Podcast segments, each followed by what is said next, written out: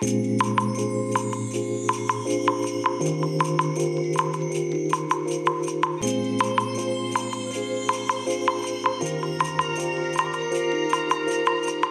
いおはようございます。本日はですね9月30日金曜日でございます。えー、もうすでにね車走り始めているんですけどもまあ自転車はほんと邪魔ですね。えーとそれでね、えー、今現在の車内の気温が21.1度ですねえ天気はまあ、快晴と言っていいでしょうかね。わずかにね、雲がありますけども、まあ、世間一般ではこれはもう快晴と言えるでしょうね。はい、そんな青空が広がっている天気でございます。えー、それでですね、昨日ですね、ようやくもう本当1年越し以上でしょうかね。えー、1年以上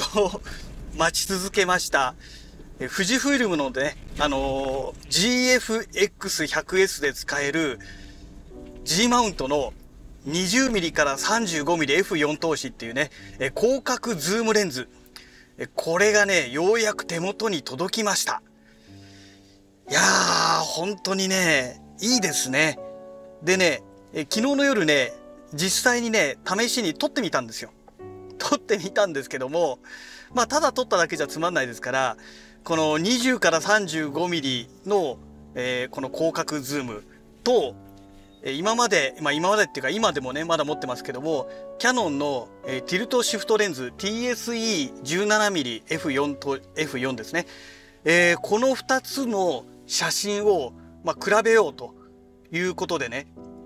えー、写真をね、撮ってみたんですよ。ただ当然ね、撮影したのが夜ですから、ね、あのー、なんて言うんでしょうかね、まあ、うまくいかないわけですよね。うん、えっ、ー、と、ISO 感度、ISO 感度400だったかな。ISO 感度400にして、えー、それからね、えー、シャッタースピードが10秒で F4 でね、撮影をしてみたんですけども、うん、本当にねあのあっちの方は 20mm 5mmF4 の方はちゃんとね手ぶれなくね撮れたんですけども TSE17mmF4 の方はねあの写真を見たらね手ぶれを起こしてまして微妙に手ぶれを起こしてましてちゃんと写ってなかったんですよ。なのでこれじゃあね全然比較にならないなと思ってね。でなんでそういう現象が起きちゃったのかと言いますとあのマンフロットのミニ三脚を使って撮影したんですね。で雨が昨日の夜ね降ってましてでレンズをね濡らしたくなかったんですよ。で一部ベランダの腰壁に、えー、2本の足を立てて1本はね、えー、ちょっとねあの、なんて言うんでしょう、洗濯物干し竿をかけるためのなんか金属のプレートが出てるんですけど、そこに押し当てて、ぶれないように、あの手でね、ギュッと掴んでやってたんですけども、えー、それでもね、やっぱりね、ブレが起きたみたいですね。やっぱり10秒間っていう長い時間ですから、うん、これダメだと思ってね。なので、まあ夜撮るんだったらやっぱりちゃんと、ね、あの、三脚をちゃんと固定するか、まあ、もしくはもう普通にね、大きい三脚を使って撮影するかっていうのはやらなきゃダメだなと思ってねまあ雨もあったんで昨日はね諦めたという状態ですね、えー、だからね実際問題ねどっちが解像度が高いかっていうのがねまだね正確なところ比べられてないんですよ。ないんですけども画角の方はねまあそれは言うまでもなく 17mm の方が広いわけですよ。圧倒的に広いんですよ。もうねパッて見た瞬間でね、あ、やっぱり17ミリ広いよねと。えっ、ー、と、まあこの17ミリっていうのはあくまで35ミリ換算の17ミリ、あ、35ミリというか、35ミリ換算する前のね、レンズそのものの焦点距離ですから、35ミリ換算にするには0.79倍しないといけないんですね。で、まあ0.79だとちょっと掛け算めんどくさいですから、まあ0.8だとしまして、そうすると17ミリを0.8倍すると8187856で13点ん？81887856そうですね。13.6ミリ。13.6ミリ相当の、まあ、画角ということになるわけですよ。で、えーと、20mm35mm の方の広角端 20mm で撮影するとまあ単純に8に16で 16mm 相当の画角ということになるんですね。13.6と 16mm ですからね 2.4mm 変わってくるじゃないですか。でこの超広角の世界で 2.4mm も変わるともう全然ね画角が違うんですよね。これはもうね広角をレンズを使い慣れてる方であればもう 2.4mm 違ったらいやそれ別世界だよねっていうのはねもう何て言うんだろう説明するまでもなくね、まあ、ご理解いただけるかと思うんですけども、まあ、そんな状態でね、まあ、本当はね、えー、この TSE17mm が、えー、普通に使えればいいんですけどもただ今回この 20mm35mm の広角ズームとこの TSE17mm、えー、使ってみて思ったことがあの純正レンズの 20mm35mm の方がレンズが軽いんですよ。まずこれが一つ言えること。で、えー、それからですねあの結局この TSE17mm を使う場合にはねマウントアダプターをかますんですね。でティルトシフトレンズってこのレンズの先端の方にこのティルトシフト機構がついてます。まあ先端ってことでもないんですけど、まあ中央部ぐらいですかね、えー、にそのティルトシフト機構がついていて、えー、で、そこが重いんですね。で、えー、レンズそのものもね、あの内側ではなくて外側の方にね、大きいレンズがついてるわけですよ。だからどうしても先端の方がね、すごく重くなるんですね。いわゆるフロントヘビー状態になるわけですね。で、そこへさらにそのマウントアダプターをかますことによって余計フロントヘビー率が高くなりまして、で、何が言いたいかというと、バランスがね、非常に良くないんですよ。で、20mm、35mm、この、まあ、純正のね、広角ズームレンズ。これがね、あのー、なんて、なんて言うんでしたっけ？言葉が出てこなくなっちゃいましたけど、広角にしてもズームにしても、変わらないんですよ。このレンズの長さが。なんて言うんでしたっけ？こういうの。忘れちゃいましたね。言葉を。言葉が出てこなくなっちゃいましたけど。えー、なので、あの、要はそのフロントヘビーになりにくい。まあ、レンズそのものも平均的に全体的に、あの、荷重がかかってる状態で、非常にね、取り回しがいいんですね。これがすごくいいとこなんですよ。ね。だからね、なんでしょう。やっぱりカメラは純正レンズだよねって、まあ言うまでもないのかもしれないんですけども、やっぱり純正レンズだよねっていうのがね、つくづくね、今回再認識いたしました。うん。いや、すごくいいなと思ってね。まあ、お値段もね、すごく良かったんですよ。32万6700円だったかなしましたので、もうどんだけね、レンズを生贄にしたんだよって。もう EF マウントのレンズ、ね、キャノンの EF マウントのレンズはほとんどもう放出しちゃいましたので、ね、で、あとブラックマジックのね、BMPCC6K も放出しちゃいましたから、いや、まあでもね、それだけの価値はあったなって思いましたね。うん。ということでね、まあ、とりあえずまずそれを手に入れましたというお話とですね、それからですね、あの、まあ、撮影したね、データを、まあ、例によってね、スマホから、あの、スマホからアプリを使ってデータ転送しようと思ったわけなんですよ。そうしましたらね、今までね、問題なくできていたはずなのに、今回できなかったんですよ。iPhone がね、ちゃんとまともに繋がんないんですね。で、えっ、ー、と、しょうがないので、Android の方でやったんですけど、それもね、できたりできなかったりでね、なんかすっごく調子悪いんですよ。でね、まあこれあくまで私の推測なんですけども、まあ、今回この 20mm35mmF4 投資のレンズ発売と同時に、えっ、ー、と、この APS-C 用のね、え、カメラで XHS2 でしたっけ？なんかそんな感じのね、8K 動画が撮れるっていうね、まあ、そのカメラも同時に発売されてるんですけども、そのカメラに対応するために、えっ、ー、と、まあ、要はですね、このアプリがね、アップデートされてるんですね。で、そのアップデートによってですね、もしかしたら GFX100S でバグを起こしてるんじゃないのかなって思うんですよね。うん、あのー、カメラ本体の Wi-Fi 関係の部分がもしおかしくなっているなら、ね、あのー、そもそも Android でアクセスができたりすることないと思うんですよ。で、それが、まあ、できたりできなかったりって感じなんですね。できる時もあればできない時もあり。でね、iPhone の方だと、あ、でもリモートもダメだったかな。あのー、スマホのね、画面に、あの、カメラのね、撮影してる、その、撮影画面が表示させるやつですね。あれも iPhone できなかったんですけども、あの、いわゆるリモート撮影ですね。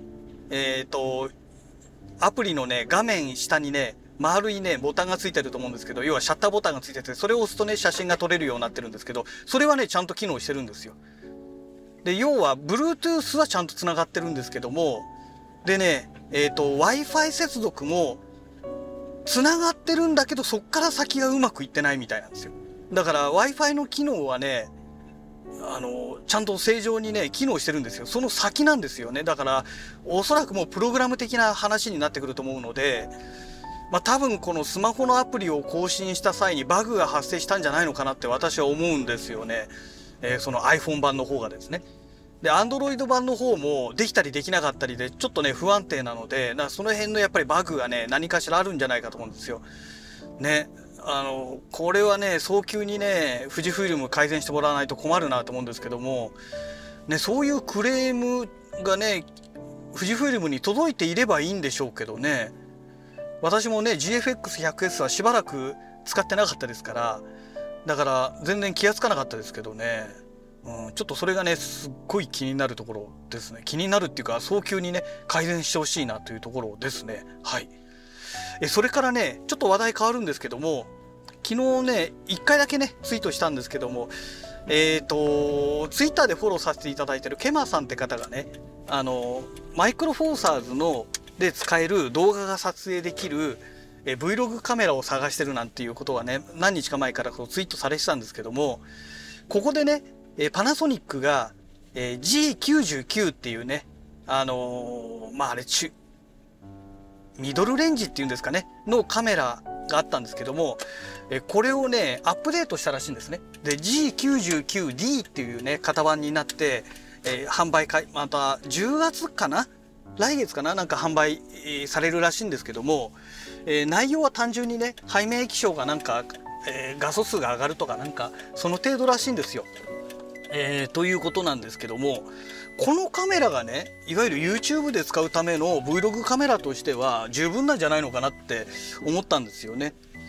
えー、いろいろね今更ながら調べてみたら要は GH4 のえーと、その撮影動画撮影がいろいろね細かく企画が、えー、設定できないバージョン、え、GH4 だとねムービーで撮影、ね、できるんですけどムービーでは記録ができないとか、えー、60p ができないとか、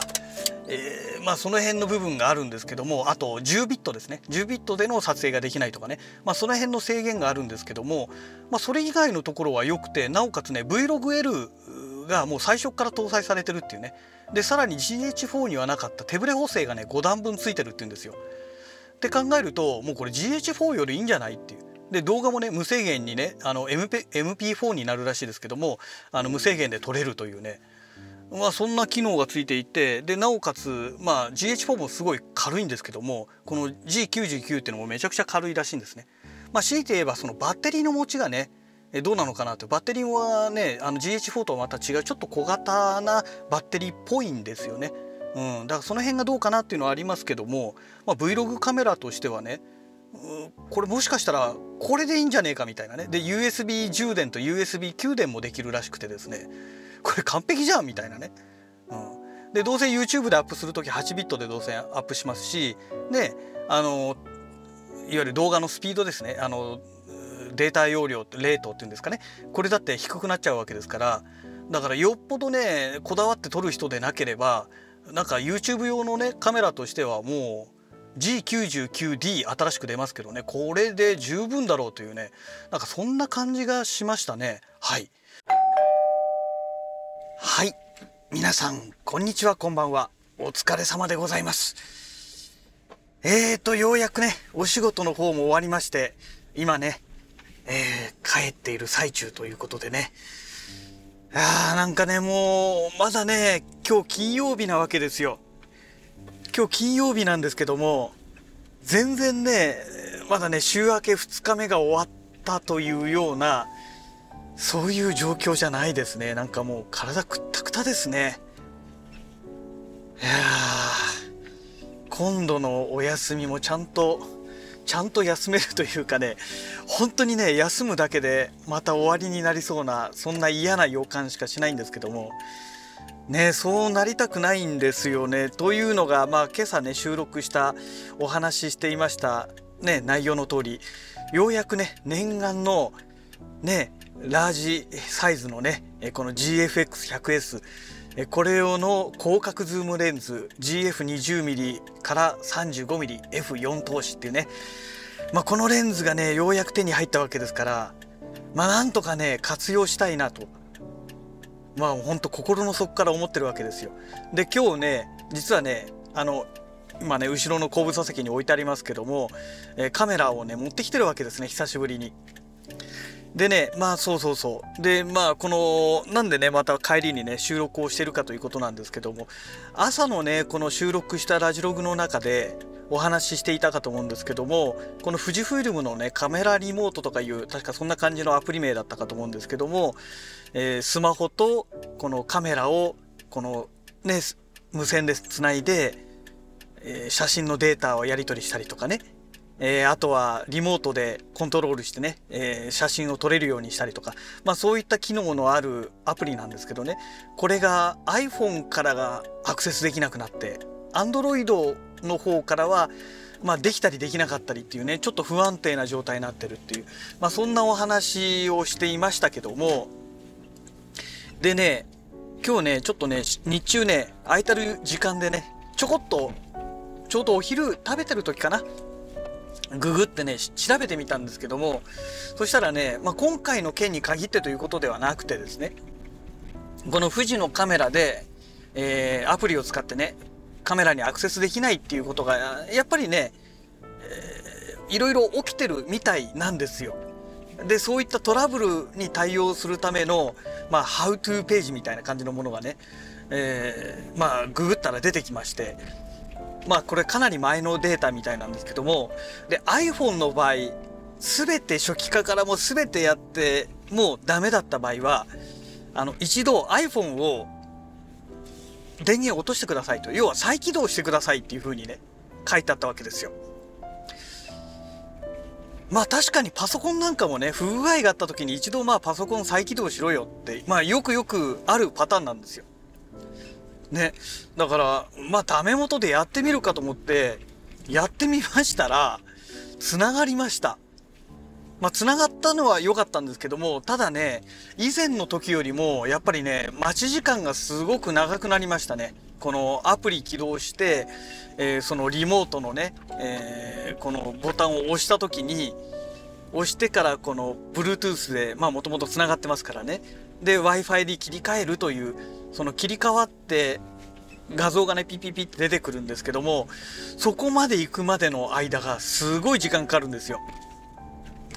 前はもっと早かったのになと思ってね。だからやっぱりね何かしらのそのバグみたいなものがね潜んでるんじゃないかなと思うんですよね。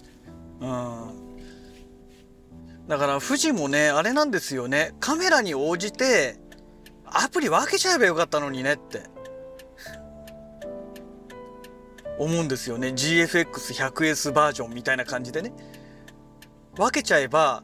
他のカメラとのこのバランスを考えなくて済むわけじゃないですか。はっきり言って。ねそれをやってくれればねバグなんか関係なしに使えたのにななんて思ってねちょっとそれがねまあちょっとっていうかかなりねそれがね残念だなと思いましたね。うん、だ結局私のカメラの故障ではないということですよ。もう完全にアプリの問題ですねこれはね。もうこれははっきりと今回の件でねもう確証が持てたというところですね。これでね iPhone で全く繋がんないってことになってくるとカメラにも何かしら原因あるのかなっていうのもあるしまあとはいえねそもそもあの Android ではアクセスできてましたから、まあ、ちょっと動作が不安定だっていうのはありましたけどねだからやっぱりカメラの方の Wi-Fi のなんか機能がおかしくなったとかそういうことではないことはもうねまあ証明できてるわけですよ。いや正直ねカメラの方の w i f i 機能が何かしらの原因でねあのまあ不具合が起きてダメになったとしたらどうしようかなと思ってね富士のサービスにこれ送んなきゃいけないってなるとねその間使えないわけじゃないですか。だからちょっとそれは困るなっていうのは正直あったわけですよ。ね。なんですけどもまあそうじゃないということがねまあ、繰り返しになりますけど分かりましたのでまあアプリねとにかくアプリをなんとかしてほしいですよでねこのスマホカメラとのねこの連携を取るためのこのスマホのアプリえっ、ー、とね、悩まされたのがね、まあ悩まされたっていうか泣かされたのはね、やっぱりペンタックスですよね。ペンタックスもひどかったんですよ。あの、ペンタックスのカメラを手放すきっかけになった原因の一つがそれですね、はっきり言って。OVF だから、ね、ちょっとそのピント合わせるのに、もうマニュアルフォーカスだときつくて、で、オートフォーカスはね、正直ボロボロじゃないですか、はっきり言って、ペンタックス。だから、まあそれでもういいやって言って手放したっていうのももちろんありますよ。もちろんその理由もあるんですけども、もっと根本的な問題は、あの、そもそもペンタックスのカメラを使わなくなった理由っていうのが、そのアプリがね、不具合が起きて、もう全然ね、使い物にならなくなっちゃった時期があったんですよ。でもそれでね、いやもうこれは使えないわと思ってね。うん。で、なんでかっていうと、写真撮って現像して、で、パソコンでアップロードするっていうことはもうここのとこもうやってないわけですよ。まあ、はっきり言ってあの、アドビがライトルームをね、あの、いわゆる課金制にしたせいですよね。あれでね、もう、現像っていうのをね、ほとんどね、やらなくなりましたからね。もう脱アドビでね、動いていって、結局、ね、ライトルームと同性能の、同じ性能のね、えー、で同じ使い勝手のいいソフトっていうのがね、まあ、要するにもう見当たらなかったわけですよ。まあ、結論で申し上げますとね。で、それで、まあ、ローからのね、現像っていうのをやらなくなって、で、そうなってくると、もうね、取って出しじゃないですか。ましてやね、取ってすぐ、このね、ツイッターとかでアップしたいってなると、もう嫌がおうにも、まあ、取って出しを使うわけですよ。ね、で、そうなってくると、ね、まあどちらにしてもそのツイッターにアップするには、ね、あの、カメラからね、えー、すぐにね、あの、スマホに転送したいわけじゃないですか。でも、それができないと。アプリの不具合でね。で、これはもう使い物にならんなということになって、まあそれでね、あのもうペンタックスはもういいかと。こんなカメラは使ってらんないよと。いうことになったわけですよ。それがね、ペンタックスをね、まあ手放した理由のね、もうね、5割以上を占めてますよね。で、残りの理由は何かっていうと、さっきお話ししました OVF なんで、まあ、老眼がね、だいぶ進んでますから、ね、で、私の場合もともとね、α7、ソニーの α7 から入ってった人間なので、要はミラーレスからね、入っていった人間なわけですよ。そうすると、ね、EVF で見て、で、ピント合わせる時に、まあ、マニュアルフォーカスでね、当時撮ってましたから、だからその、画像がね、拡大できないとね、ピントが合わせらんないわけですよ。ね。で、これはね、OVF にはもう絶対できないことじゃないですか。で、EVF だからこそ安心して、その拡大して、おお、ピント合ってるね、間違いないね、つってカシャって撮るっていうね。まあ、その使い方っていうのがもう私の中で馴染んでまして、それ以外のやり方っていうのがね、もうちょっともうね、無理だなっていうね。まあ、要は OVF で見てね、ピント合ってるかどうかなんかよくわかんないけど多分こんなもんだろうぐらいで写真撮ると大体ピント合ってないんですよ。ね。まあそんなのもあってもペンタックスダメと。まあ当然ペンタックスに関わらず OVF のカメラっていうのはダメだなと。で、えっ、ー、と、シグマのフォビオンセンサーのね、カメラ、えー、SD クワトロ。なんでこれを手放したのか。これはね、EVF がね、あまりにも使い物にならなかったからなんですよ。何なんでしょうかね。あのー、もうね、EVF 見てると、駒落ちしまくるような感じの動画を見てるような感じなんですよ。でも見ててねで背面液晶もそうなんですけども同じ感じでまあとにかく荒いし荒いしはっきり映んないしなんかカクカク動くし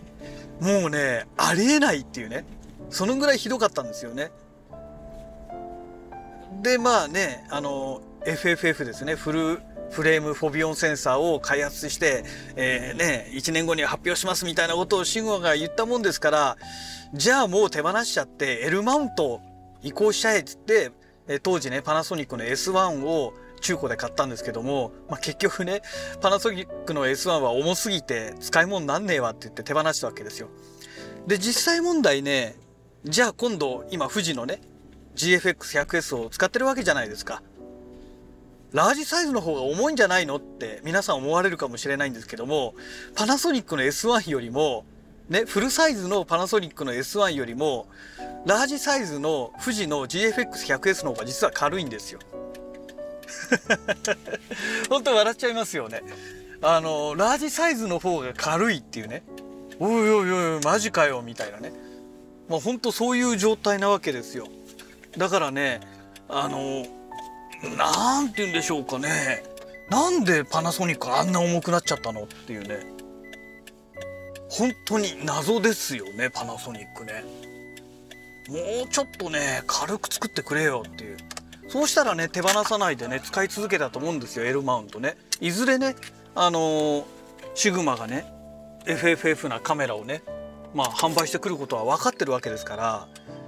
ねだから L マウントで揃えとけば間違いないわけじゃないですか。でもねあんなに重かったらね無理ですよ。でレンズそのものもねみんな重かったですからね。最近のはね軽いのが出始めてますけども私が持ってたのが去年一昨年一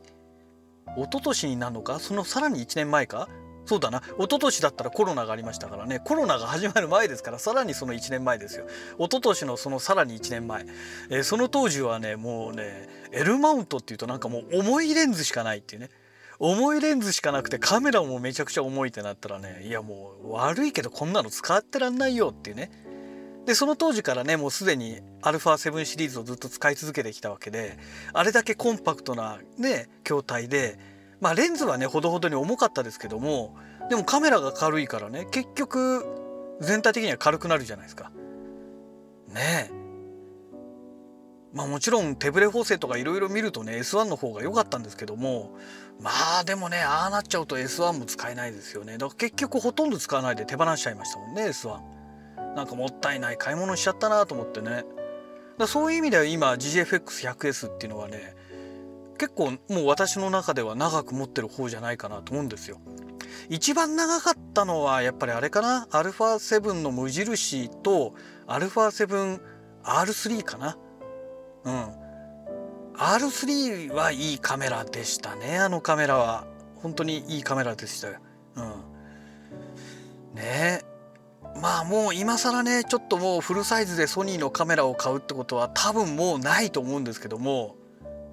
まあ今ねソニーのカメラは APS-C の α6400 あこのカメラも長いですね。α6400 もなんだかんだでもうずっと使ってますね。でこれはね趣味で使ってるというよりかはもう本当にね仕事でね物件の写真を撮るのにねもうささっと撮るのに使えるので、えー、そういう意味でね結構頻繁に使ってますね、うん、これは多分多分っていうかもう間違いなく一番長いですね。私が持ってるカメラでちゃんと使っているコンスタントに使ってるカメラで長く持ってるカメラではもう間違いなくダントツで1位ですね。はい、なんかね話がね 全然違う方向に移っていっちゃいましたけども。まあそんなわけで一応ね GFX とそのスマホのアプリ iPhone のね、えー、アプリはとりあえず使えるようになりましたというね、えー、今朝のラジログでは使えなくて困ってますっていう話でしたのでちょっとその補足ということでね、えー、追加でお話しさせていただきました。はい、えー、そんなわけでねまた次回のラジログをお楽しみください。それではまた。